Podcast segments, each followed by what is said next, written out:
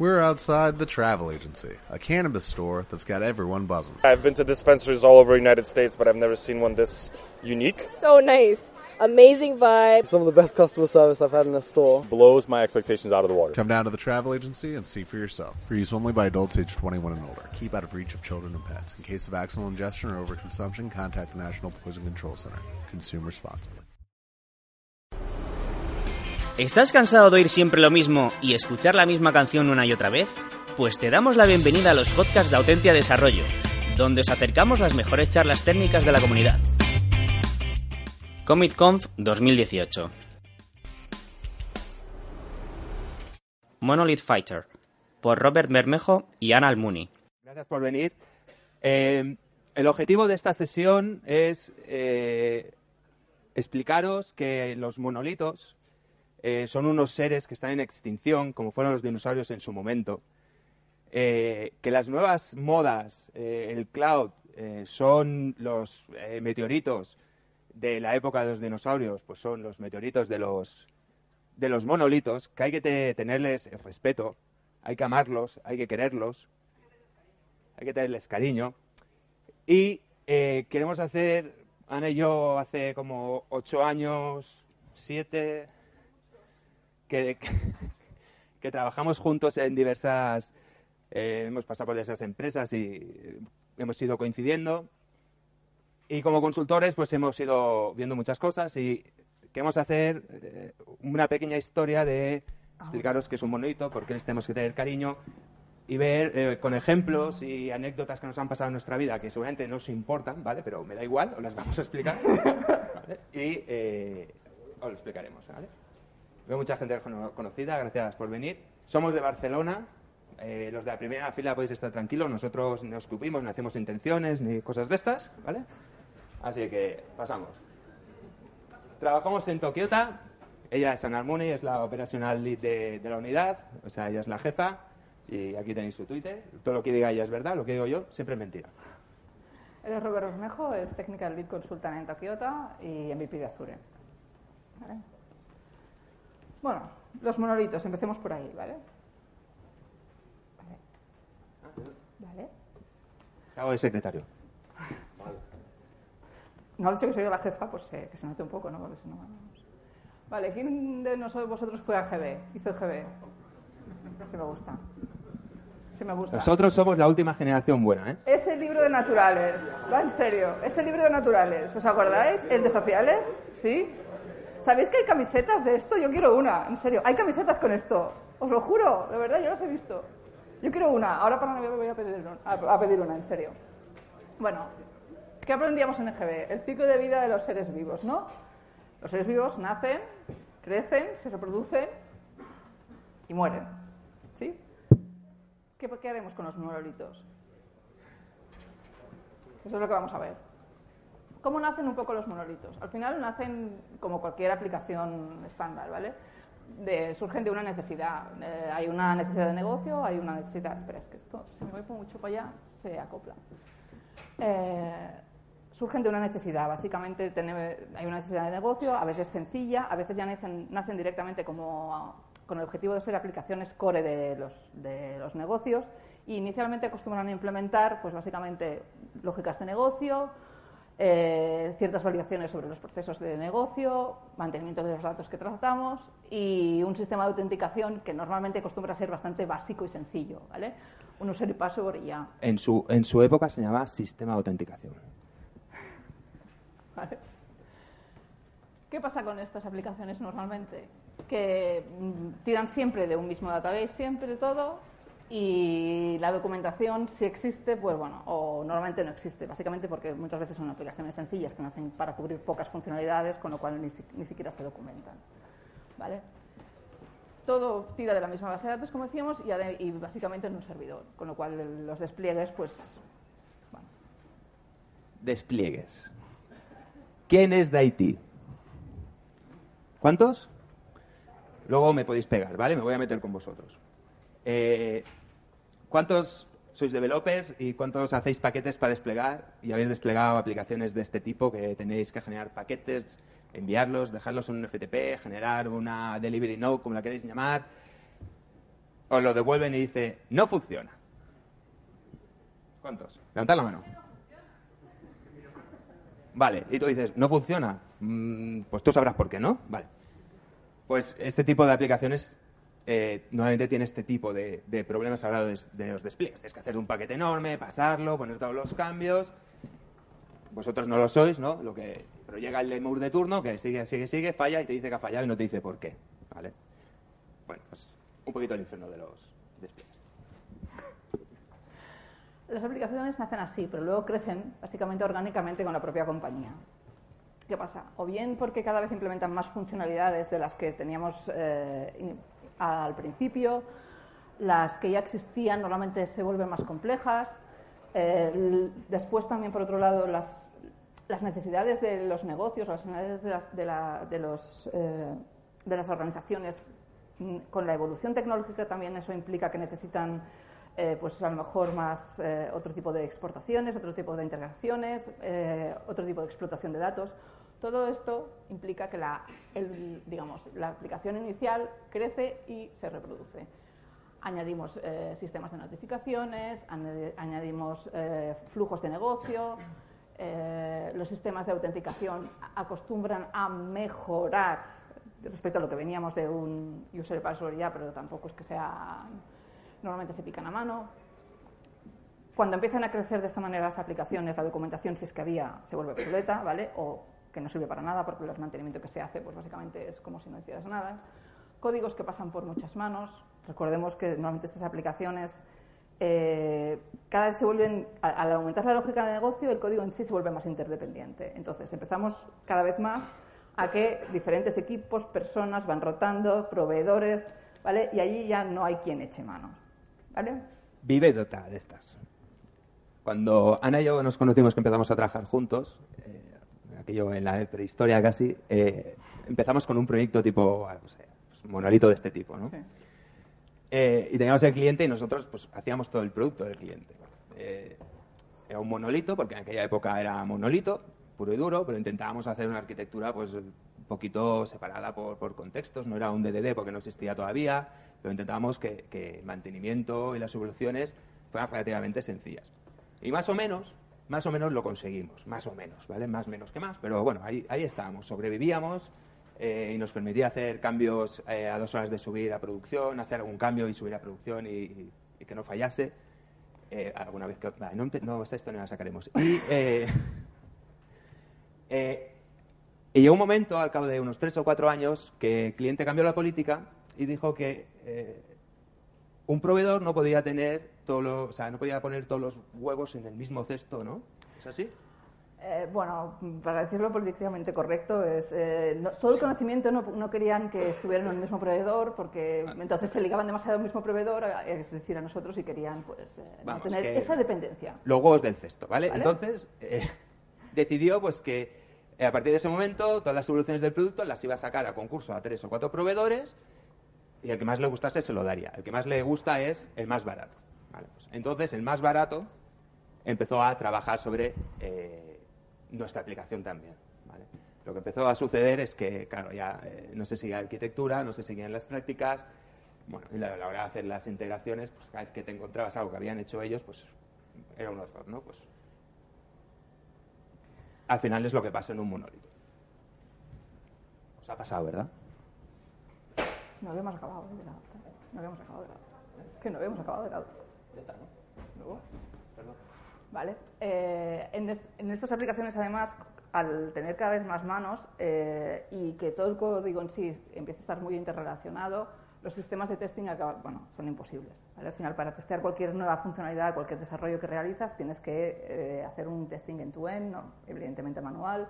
Si son aplicaciones core, cualquier bug te puede generar que la aplicación no te funcione en producción la, la base de datos, seguimos tirando de la misma base de datos, con lo cual, bueno, ahí los DBAs se lucen porque empezamos a tener muchos problemas y hay que decir que se lucen porque si no, eso no hay quien lo aguante. Y a todo lo demás, eh, se utilizan repositorios para todo lo que son eh, gestión de archivos, pero bueno, todo lo que es escalado y ya no hablemos de los despliegues. Ahí antes hablábamos del horror de los despliegues, pero esto ya es el infierno de los despliegues. ¿vale? Cualquier problema supone un, un despliegue absoluto de todo. cualquier problema es un despliegue absoluto, ¿vale? O sea, los despliegues son de... eh, tienes que estar pues a las 2 de la mañana allí conectado para que despliegue el, el, el IT de turno, ¿vale? Y luego la validación posterior del despliegue también es muy complicada, porque como al final para validar cualquier nueva funcionalidad que subes tienes que prácticamente testear toda la aplicación, es muy complicado poderlo hacer a- en, un, en un periodo corto de tiempo. Pues vale. Así pues, tenemos nuestro monolito, ¿vale? Que- porque le ha pasado muchas manos, porque, pero bueno, al final eh, estamos de acuerdo en que está ahí y es lo que hay. Con una, con, no tenemos las típicas aplicaciones que no hay ni distribución ni a nivel físico ni a nivel lógico. Todas las, eh, todo el código en sí está embebido y está completamente acoplado. Y la única ventaja que nos ofrecen este tipo de, aplicaciones es un poco la eficiencia. Sí que es cierto que al estar todo, digamos, tan acoplado, pues eh, son quizá más eficaces, ¿vale? Pero tenemos todos los otros problemas. Difícil de mantener, difícil de estear, difícil de escalar y difícil de implantar. ¿Vale? Esto sería la primera parte. Tenemos nuestro monolito. De todas formas, o sea, hay que tenerles un respeto a los monolitos, ¿vale? Porque muchos de nosotros hemos pasado por ellos, muchos de nosotros hemos programado en ellos, muchos de nosotros hemos hecho código que otra gente le, le ha llorado los ojos de sangre. Era así, la última que me dijeron, ¿no? sí, sí.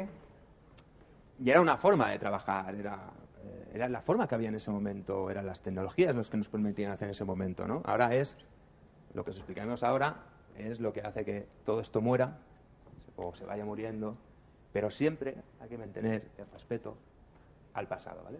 No olvidéis que el pasado siempre vuelve, y las modas siempre vuelven. Sí, eso seguro. Las modas. Eu. ¿Qué mola ahora? ¿Qué falta? ¿Qué, qué mola aquí que, que no ¿Qué sale? veis aquí que, no, que os falta? ¿Qué mola? ¿Qué es lo que, ¿En qué queréis hacer un proyecto que no esté aquí?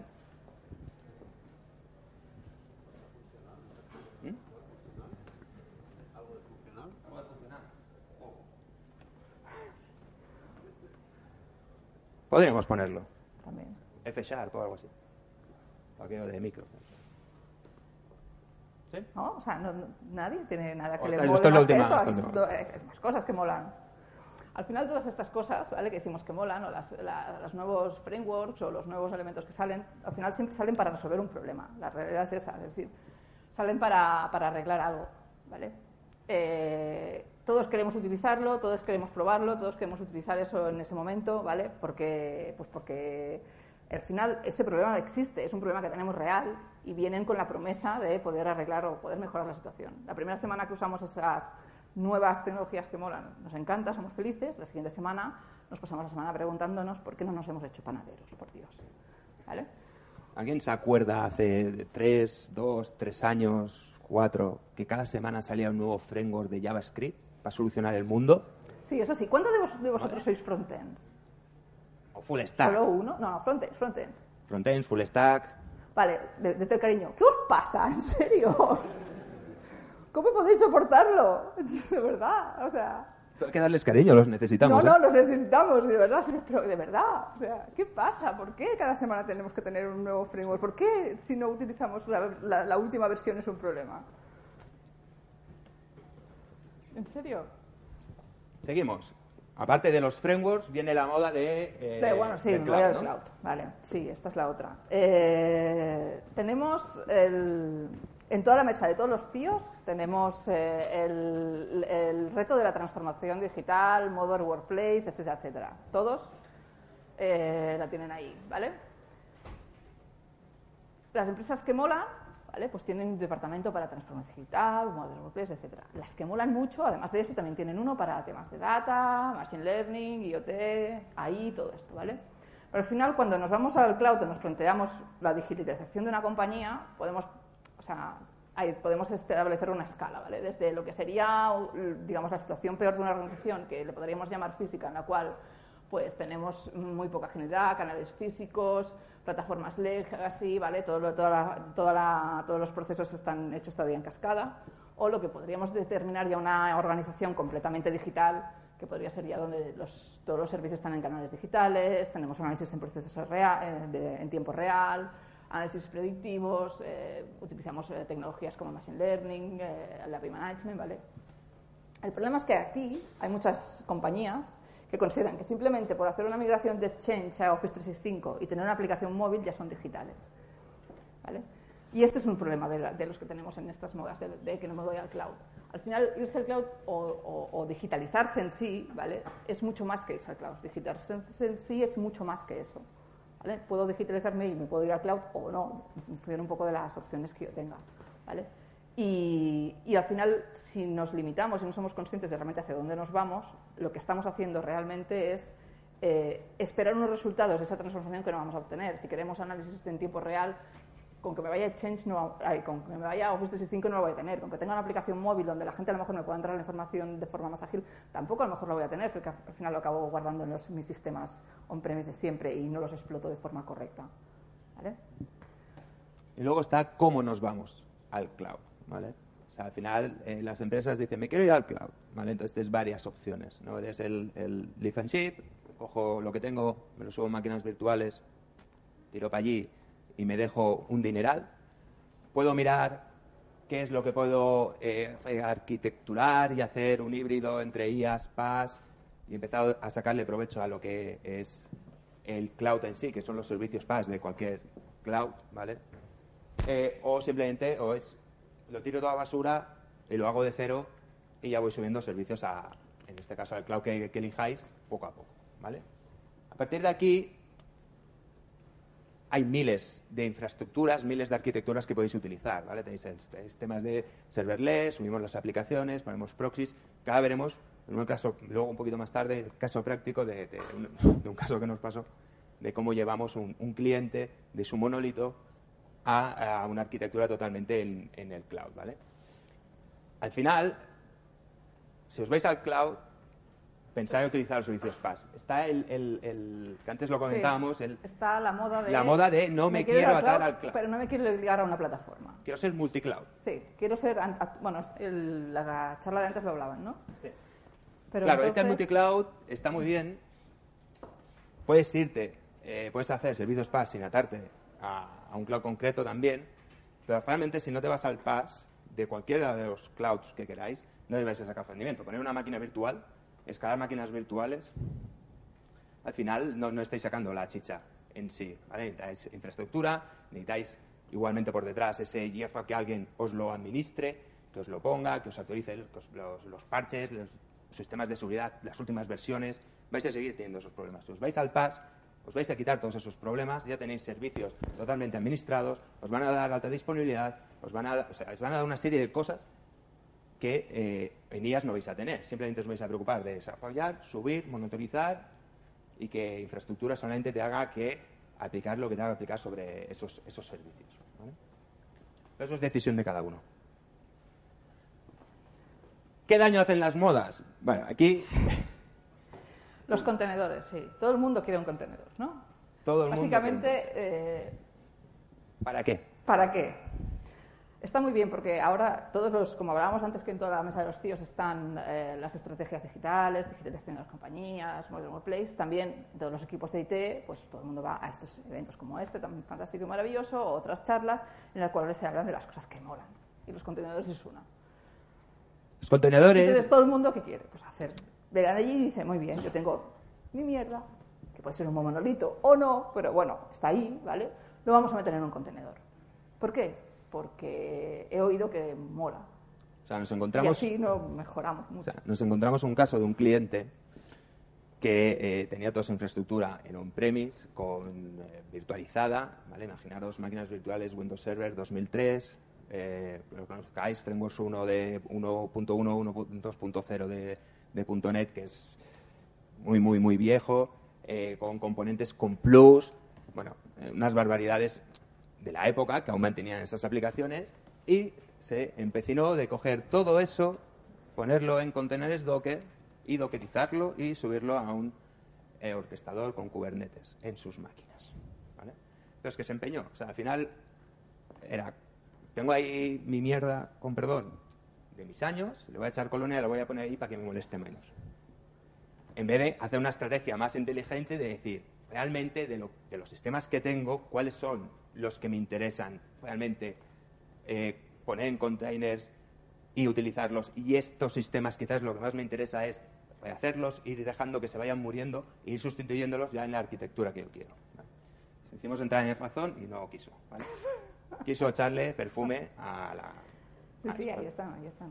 Y quedó así, ¿eh? quedó un poco así. Sí, sí, ¿no? Bueno, están en ello todavía. Están en ello, están en ello. No sabemos el resultado final. También eh, te encuentras eh, que las modas hacen daño. O sea, eh, también me encontré una vez un cliente, nos encontramos un cliente una vez que eh, no hace mucho de esto, que simplemente tenía una aplicación muy, muy pequeñita. eh, se- estábamos poniéndosela, estábamos haciéndola porque hablamos con negocio, aparece desde arquitectura y dijo que esto lo quiero en un contenedor. Y dices, ¿pero para qué? ¿Quiero un contenedor? ¿Quiero un proxy? Quiero, pero es que son, es que es algo muy sencillo, voy a utilizar dos personas en tu empresa y luego eso. No, no, no, no. Me envió un libro de, de cómo generar microservicios con contenedores de, de Microsoft, lo cual ya había leído. Y, pero bueno. Quiero Y- esto. y La conocía a frase- gente que la había no, no, escrito. la, la- la frase fue, quiero esto. Sí, creo este me envió el libro, yo bien, eh, conozco a gente que lo ha escrito y todo, o sea, es que bueno, da igual. Y, y lo dije, vale, muy bien, ¿qué infraestructura de contenedores tienes para poder tenerlo? Me dijo, tengo una prueba de concepto en mi máquina, con OpenShift y Linux y no sé qué. Vale, pues no vas a poder poner, porque quieres tener eh, Windows y autenticación LDAP contra tu Active Directory, ¿vale? Pero él lo quería. Al final las modas no son malas en sí, es decir, estamos hablando de ejemplos a lo mejor extremos. ¿vale? Como decíamos antes, al final las, las- las modas que salen sirven, surgen para, para cubrir una necesidad que realmente tenemos. Las- los nuevos frameworks que aparecen o las nuevas herramientas que tenemos lo que intentan es cubrir un gap, cubrir esa necesidad que ahora a, día de hoy nos rompen la cabeza y al final eh, lo que intentan es mejorar la situación. Entonces, ¿cómo escogemos la tecnología a utilizar? ¿Vale? Porque al final de frameworks hay muchos, de soluciones ahora para muchos de los problemas hay muchos. Desde nuestro punto de vista, o lo que intentamos aplicar cuando nos planteamos cuando nos encontramos en estas situaciones es una estrategia común entre lo que nosotros vemos a nivel de requisitos, costes y estrategia corporativa directamente con la organización. Es decir, eh, la solución tiene que cumplir los requisitos que requiere el cliente. Nosotros podemos ver un monolito, podemos ver una arquitectura que consideramos que debería de romperse, debería de mejorarse, debería de hacer muchas cosas, pero quizá en ese momento no es la necesidad, no es, no es su prioridad, porque a lo mejor es una aplicación que ellos piensan que en el tiempo va a morir, o porque a su día a día le queman otras cosas mucho más importantes, o su presupuesto se va a ir en otra cosa. Al final, es buscar, eh, es entender cuáles son los requerimientos o qué, es, qué, problema tiene en concreto esa aplicación. Que a lo mejor tiene muchos más que se podrían solucionar, pero vamos a solucionar aquellos que ahora mismo realmente se necesitan sol- eh, solventar.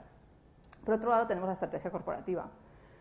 Eh, antes lo hablábamos, por más que nosotros estemos de acuerdo en que legarse a una plataforma multicloud o pensemos que una multi- plataforma multicloud no es aprovechar el máximo cloud, si la, la teoría del cliente es multicloud, pues tendremos que intentar plantear una arquitectura que no nos ligue a servicios PaaS o que no nos ligue a ciertos elementos y que luego sea transportable o migrable a otras plataformas, aunque nosotros no estemos personalmente de acuerdo o no sea nuestra primera recomendación. Y por último están, los costes. Y los costes no estamos hablando solo de los costes que pode- de, no solo de lo que sería el tiempo de desarrollo, de implementación de esa solución, o del coste de la plataforma, si en el caso de que nos fuéramos a un cloud o aunque se quedara un premise. Súmale los costes de eh, mantenimiento posteriores, porque esas infraestructuras o esas soluciones, si se quedan en casa del cliente y las va a mantener el equipo del cliente, tiene que tener equipos con esos conocimientos el ramp up que supone para muchas personas que a lo mejor nunca han tocado estas tecnologías hacer este cambio o, saber cómo administrar, bueno, luego veremos un ejemplo, una de las primeras soluciones que ponemos, pues eh, solo el hacer el monitorizaje de según qué herramientas, pues a lo mejor es un problema porque no tienen perfiles para poder hacerlo. Claro, ahí dices, bueno, pues ahí estamos nosotros como partners para acompañarlos, claro, de eso vivimos, ¿no? Pero al final es, un coste que el cliente también tiene que ser consciente y también se lo tenemos que, entre comillas, trasladar y que se dé cuenta de que realmente va a tener esa necesidad posterior. Porque al final, si no, la experiencia que va a tener es que la solución que le hemos brindado, pues no le ha servido, porque al final es que se, queda demasiado colgado. Vaya coñazo, ¿eh? Bueno, eh, algo bastante divertido. Basado en hechos reales. En hechos reales. Vale. Esto es, lo que vamos a explicar es verdad, ¿eh? O sea, Tal no es mentira, esa es verdad. Bueno, no pasa nada. No, no. La realidad de la vida. Como la vida misma. Bien, cliente que el cual, eh, o posible cliente del cual, pues bueno, vas a explicarles lo, tu portfolio, lo buenos que somos, cómo molamos, qué bien que lo hacemos todo, somos súper ágiles, somos una organización súper dinámica, con mucho expertise, eh, con grandes profesionales, tal. ¿Sí? Estupendo. Eh, pues mira, tengo aquí un problemilla, que tengo una aplicación, que es mi aplicación con el negocio, que me va como el culo. Pero como el culo, ¿eh? Pero de verdad. ¿Y no sois tan buenos? Toma, ¿por qué no me lo miráis en un momento? No, sí, uy, mira, tenemos aquí unos arquitectos, pues, el comercial, ¿eh? Yo esto no lo dije, que conste. Yo soy más buena. Tenemos unos arquitectos buenísimos, pero buenísimos. Esto te lo, esto te lo miran y te lo arreglan en un pispás, ¿vale? Pues nada, pues... Y eh, nosotros los pobres que estamos ahí, que no aislados, te toca ir. ¿Vale? Y es, "Ve- ves allí a ver cómo tienen esto. Que me han dicho que nada, que les va un poco mal. Que Nada, mira a ver si que cómo lo tienen, que mm, a lo mejor enviamos, mi- mira qué tienen y enviamos un DBA o algo a ver qué hacemos. Entonces me enviaron a mí, ¿vale? Estaba yo ahí tranquilamente haciendo mis Para cosas está, para beberse todos los marrones. y me enviaron a mí. Es un proyecto muy chulo que te va a gustar mucho. proyecto- Sí, esto lo decían antes. Ya. Lo- te, te va- cuando me te viene así, cuando Ana me viene así, es como, eh, ¿qué marrón me va a caer? bueno, bueno, bueno. Total, voy para allí y el cliente me enseña esto. Me dice, no, es que tenemos un monolito, pero el tío tiene una- un fervor, una pasión por ese monolito, que es nuestra aplicación Core, pero es que tenemos un problema. El problema es que últimamente no nos va bien, se nos cae mucho, eh, nos pide muchos recursos, tenemos muchas peticiones, y, no sé, eh, nos pasa algo, Tenemos ¿no? un problema de rendimiento. y tenemos un problema, ¿no? Entonces, digo, bueno, pues vamos a mirar, ¿no? Entonces empezamos a, a mirar un poco de qué iba todo el tema. La parte de, de- de código, bueno, aparte de que era muy, muy legacy, que está- era bastante viejo, mejor no comentamos cómo estaba, o sea, era imposible ver qué, qué hacía aquello. Pero lo que sí que, que vimos es que la mitad o más de la mitad de la lógica de negocio la tenían en base de datos. Algo muy común cuando tienes monolitos también, encontrarte que la lógica la tienes en base de datos y no la tienes en, código. Pero no solo eso, sino que luego tenían otras aplicaciones que tenían eh, la mis- su base de datos en el mismo servidor de base de datos, con lo cual ahí te- podías tener también problemas de performance, pero es que más a más atacaban directamente a esa base de datos. Lo que antes, si os está en la charla antes, eh, de la charla antes os han dicho es, mm, no lo hagáis, que es tentador, en los monolitos tampoco habría que hacerlo, pero, Pero también se hacía. ¿vale? Bueno, pues viendo yo esto, eh, se digo, bueno, es que aquí, es que aquí tenéis, lo digo luego, aquí, aquí tenéis, eh, bueno, os comento al cliente, bueno, es que fui y le dije, Ana, esto es una, ¿dónde me has metido? Eh, si sigo aquí me voy. Y ahora Ana es cuando dice que si cada vez que dices, me has dicho en tu vida que me voy, sería millonaria, cada vez que me das un euro, ¿no? Pues ¿Ves? No falta, ya me puedo ir de esta sesión. Entonces, eh, bueno, pues presentamos al cliente, mira, es que tenéis problemas, es que realmente tenéis, vale, tenéis aquí toda la lógica de negocio, las datos nos da de más, eh, tenéis, no la tenéis actualizada, tenéis versiones viejas. Y dice, no, no, lo tenemos todo controlado y todo pensado. A ver qué te parece, ¿vale? Este, esta fue mi cara cuando me dijo eso, ¿vale? ¿Qué me espera ahora? Resulta que se habían leído pues, post por LinkedIn, post por de gente, un libro, y dijo, no, hemos pensado esto. Vamos a coger eh, nuestro frontend, que era WebForms SPX antiguo, de, le vamos a meter ahí un poco de Angular para que la parte del browser, la parte del frontend vaya más deprisa.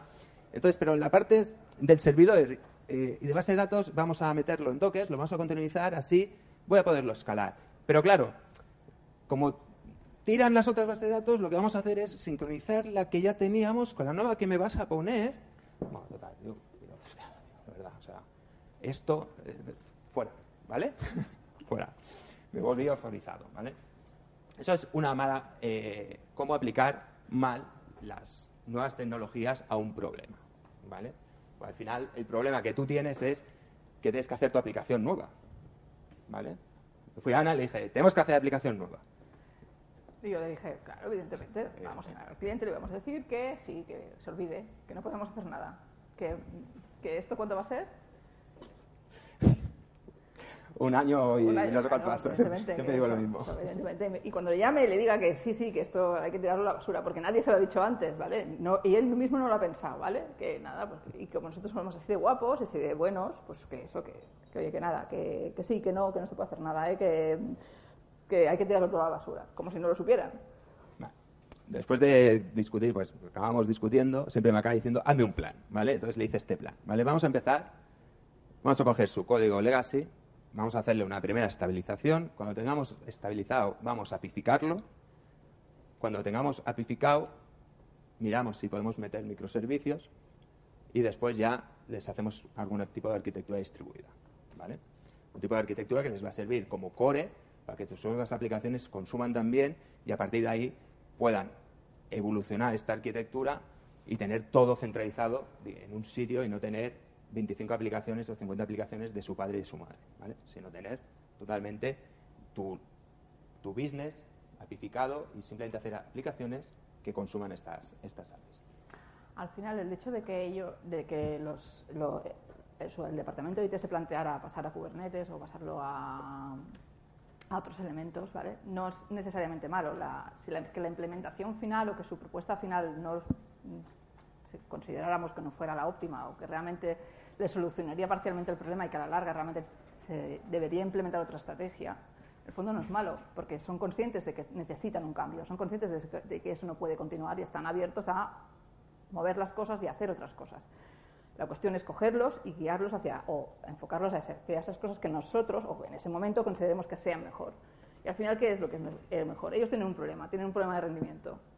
Pues vamos a atacar primero ese problema, vamos a resolver ese problema. Y cuando, digamos, dejen de estar por debajo del nivel del agua o con el agua al cuello y empiecen a respirar, vamos a plantear hacer más cosas. Porque si no, si les planteamos un proyecto de dos años de migración, van a decir, pues no, porque voy a estarme dos años ahogándome. Si ahora tengo el agua aquí, dentro de un año lo voy a tener aquí y no voy a poderlo soportar. Y a mí, como me gusta el cloud, pues me lo llevo todo al cloud, ¿vale? Entonces empieza lo que yo llamé la, la muerte del monolito. Pero ¿qué pasa cuando vas al cliente y le dices, hey, vamos a utilizar el cloud? Pues que empieza a decirte, no quiero. Y tú dices, ¿y por qué no? Frase típica de, los datos son míos, ¿vale? Dices, ¿seguro? Sí. ¿Dónde los tienes? No lo sé. Pero son míos. Averíguame quién los tiene. No, lo tengo, tengo un data center contratado en un private no sé qué, tal, no sé qué. O sea, que no son tuyos. Sí, son míos. No, no son tuyos porque los tiene el tío aquel, ¿vale? Entonces, puede entrar y destrozártelo todo. Al final, le haces ver que sus datos, si se van al cloud, van a estar igual de seguros o más seguros, ¿vale? O sea, al final puedes enmascararlos, los puedes encriptar, eh, solamente puedes dejar entrar por, eh, por ciertas IPs, una VNet, mil cosas, ¿vale? O sea, al final, y si alguien de un cloud, en el caso de Microsoft, quiere entrar y destrozarte el data center, tiene que pasar cuatro, eh, cuatro fases de seguridad y pedir un mes antes poder entrar, ¿vale? O sea, bastante complicado. Al final lo convences y le dices, pero oye, tienes Office 365, ¿no? Y te dicen, sí, pues es que ya estás en el cloud. Estas identidades las tienes ahí en Azure AD. Ah, sí. Bueno, total, que ahí empiezan ya a ver un poco ya la luz, La los luz. terminas convenciendo, ¿vale? Entonces, el primer approach que les hicimos es, eh, no te voy a meter mano en tu base de datos, no puedo meter mano en tu aplicación, voy a cachearte aquellas cosas que hemos detectado que son eh, las que es tu cuello de botella de tu aplicación. Entonces, para ello lo que hicimos es algo muy sencillo que es eh, entrar a muerte, ¿vale? Lo que yo llamo entrar a muerte, entrar a saco, que es en puntos de la aplicación, como ya la iba a matar, ellos no lo sabían, pero yo la iba a matarla, en puntos claves de la aplicación, porque no podíamos entrar en el código, porque aquello era muerte mundial, vamos a cachear aquello la- que, que vosotros necesitáis que sea rápido, lo vamos a poner en un servicio PaaS, en este caso Azure, que es Azure, eh, Azure Cache, que es un servicio PaaS, y ya veréis cómo os va mejor. Esta solución se la hicimos creo que en dos, dos semanas, dos, tres semanas. En dos, tres semanas eh, implementamos la solución y lo subimos. ¿vale? El coste de subir eh, Redis Caché y actualizarlo, eh, su, despliegue, su despliegue fue media hora. El despliegue del monolito con los cambios fueron dos días. Bueno, ahí eh, ya nos ganamos un poco la confianza del cliente porque vio por un lado que los despliegues eran más deprisa, por otro lado su aplicación iba mucho mejor. Con lo cual ya entrarles y intentar que eh, evolucionen es bastante más, más fácil. La alternativa de no poner una caché en el cloud, ¿vale? Es Echaste bronca. ¿Eh? Echaste bronca. La alternativa de no ponerlo en el cloud, que eso también fue una discusión, ¿vale? Eh, requería, pues también tenía un coste mucho, muy superior, ¿vale? En ese caso es una de las cosas que sí que se sacaba mucho más rendimiento al hecho de, de hacer una migración hacia el cloud, ¿vale? En vez de dejarlo en premise con el resto de los elementos. Bueno, pues una vez lo teníamos estabilizado, lo que hicimos es, eh, vamos a claro, no hay documentación, es un monolito. Si alguien ha visto alguna aplicación legacy con documentación, que levante la mano. Con comunicación que sirva. Iba a Con decirle, diplomacia, pero con iba a decir, le doy que todo lo que tengo. algo. Que no tengo nada, digo, le doy todo lo que tengo, pero no voy a ganar. Que a veces sirve más lo que está comentado en el código que lo que está por ahí. Bueno, yo una, bueno, yo una vez vi este código matar gatitos. Vale. Claro, eh, lo que hicimos es, vamos a hablar con negocio, vamos a ver qué realmente esta aplicación que hace, ¿vale? A nivel de negocio y vamos a ver cómo podemos eh, eh, evolucionar, hacer esa, esa aplicación. En paralelo vamos a entrar en el código y ver qué es lo que tenéis, ¿vale? Después de un proceso arduo, Y duro. y duro es empezamos a pificar, ¿vale? El primer punto era, vamos a empezar a desacoplar cosas de tu código, crearemos una API, pero esa API se conectará a tu sistema de base de datos todavía en on-premise. ¿Por qué?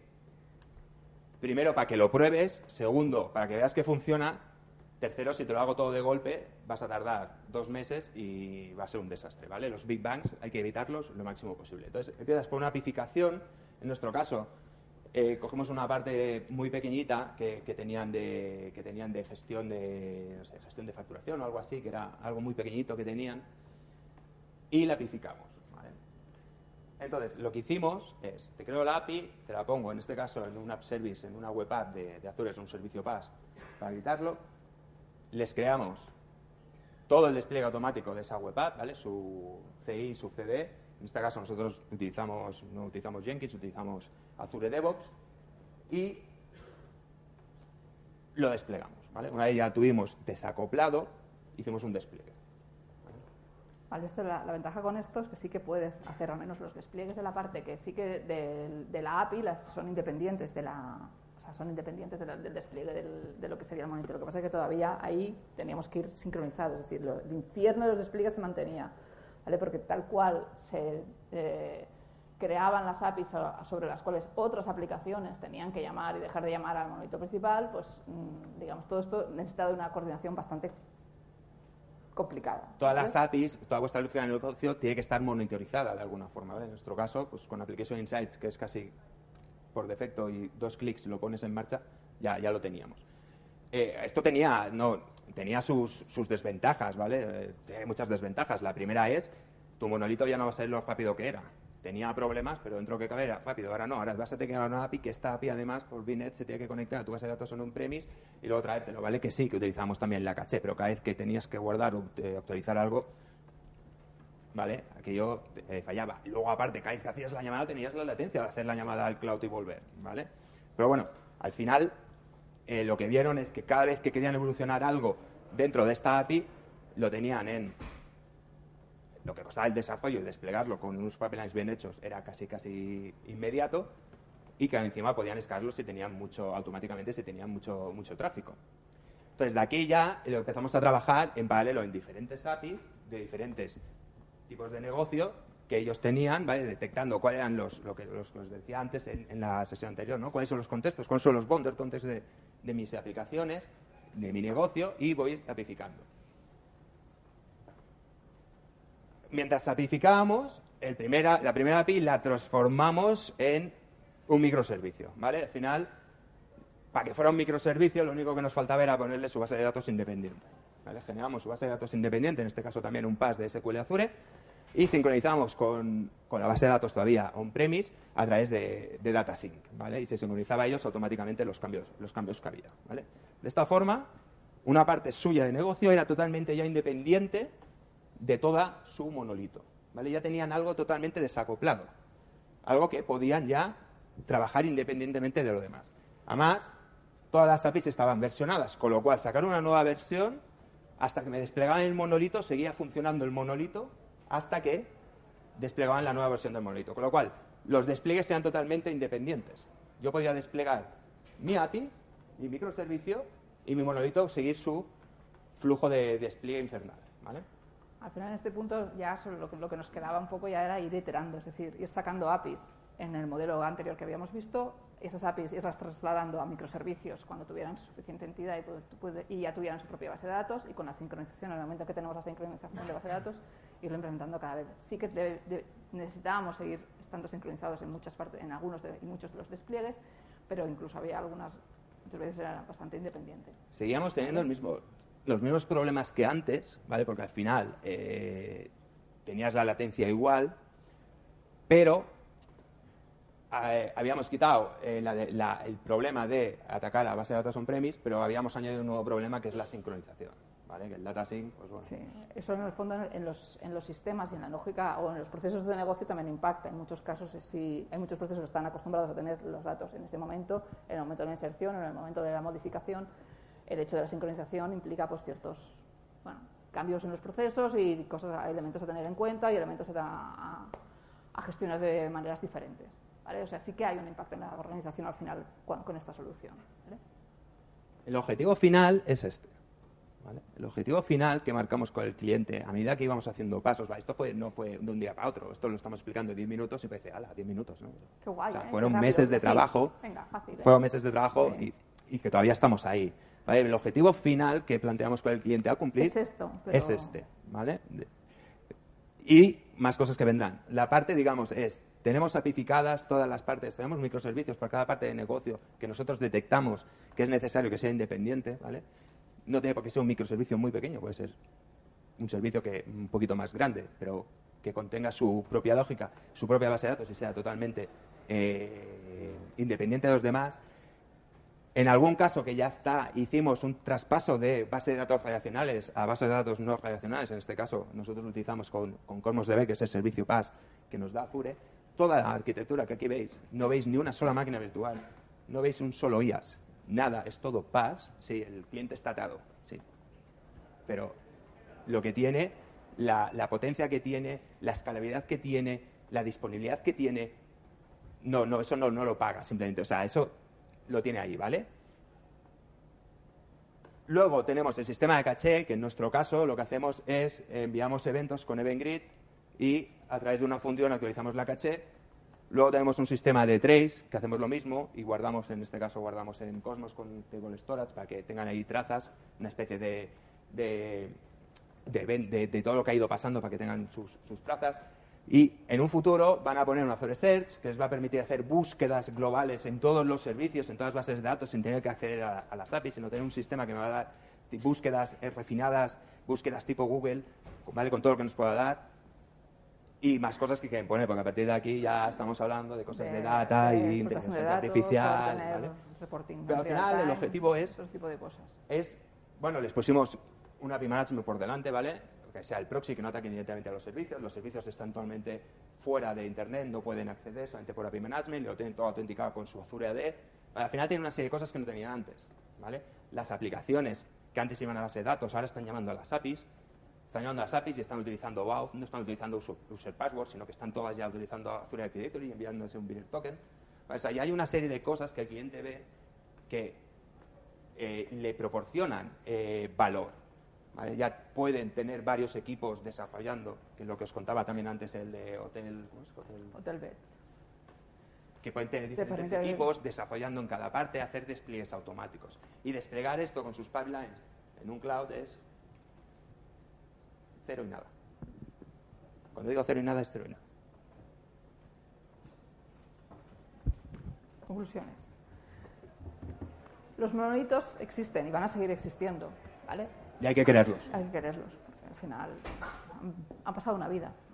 Pero es cierto que matan gatitos, porque muchas veces es muy duro verlos y tocarlos, ¿vale? Porque al final, no lo hemos comentado, pero con todo esto, sí, sí, la parte de desarrollar los nuevos microservicios mola mucho, pero también había que tocar el, monolito, ¿eh? Para que funcionara, porque claro, sí, sí, hay una parte muy guay, pero otra parte que no es tan guay, ¿vale? Y las modas molan mucho. Al final son una solución que, nos- que se nos plantean a problemas que tenemos. La cuestión es encontrar siempre el equilibrio que os comentaba antes, un poco la, la mejor solución en cada momento para cubrir la necesidad que tenemos con eh, los límites y el perímetro en el cual estamos trabajando. ¿vale? Yo lo, lo que siempre pienso cuando hago estas cosas es, dentro de 20 años, que igual, bueno, no estaré jubilado todavía, pero dentro de 20 años, todo esto habrá que a migrarlo a algo nuevo. No sé qué será, ¿vale? Pero saldrá algo. A un monolito, yo creo. Igual, bueno, yo creo que sí, luego siempre vuelve, pero eh, habrá que migrarlo a algo y no sé cómo lo haremos, Porque algo nuevo saldrá, la nube de la nube de la nube de la nube, y algo habrá que migrarlo. Con lo cual, hoy en día estamos en la última y molamos mucho y, oye, yo he hecho el último no sé qué, y dentro de 20 años nos lo vamos a volver a encontrar. Entonces, vamos a caer los monolitos, vamos a querer al legacy un poquito, porque hay que pasar por ello, pero no hay que quedarse ahí. Y vamos a utilizar la tecnología que tenemos, la tecnología que tenemos hoy en día, pero la utilizamos con cabeza y la utilizamos para cada cosa que hace falta y en el momento que hace falta. Vaya coñaz. Lo siento.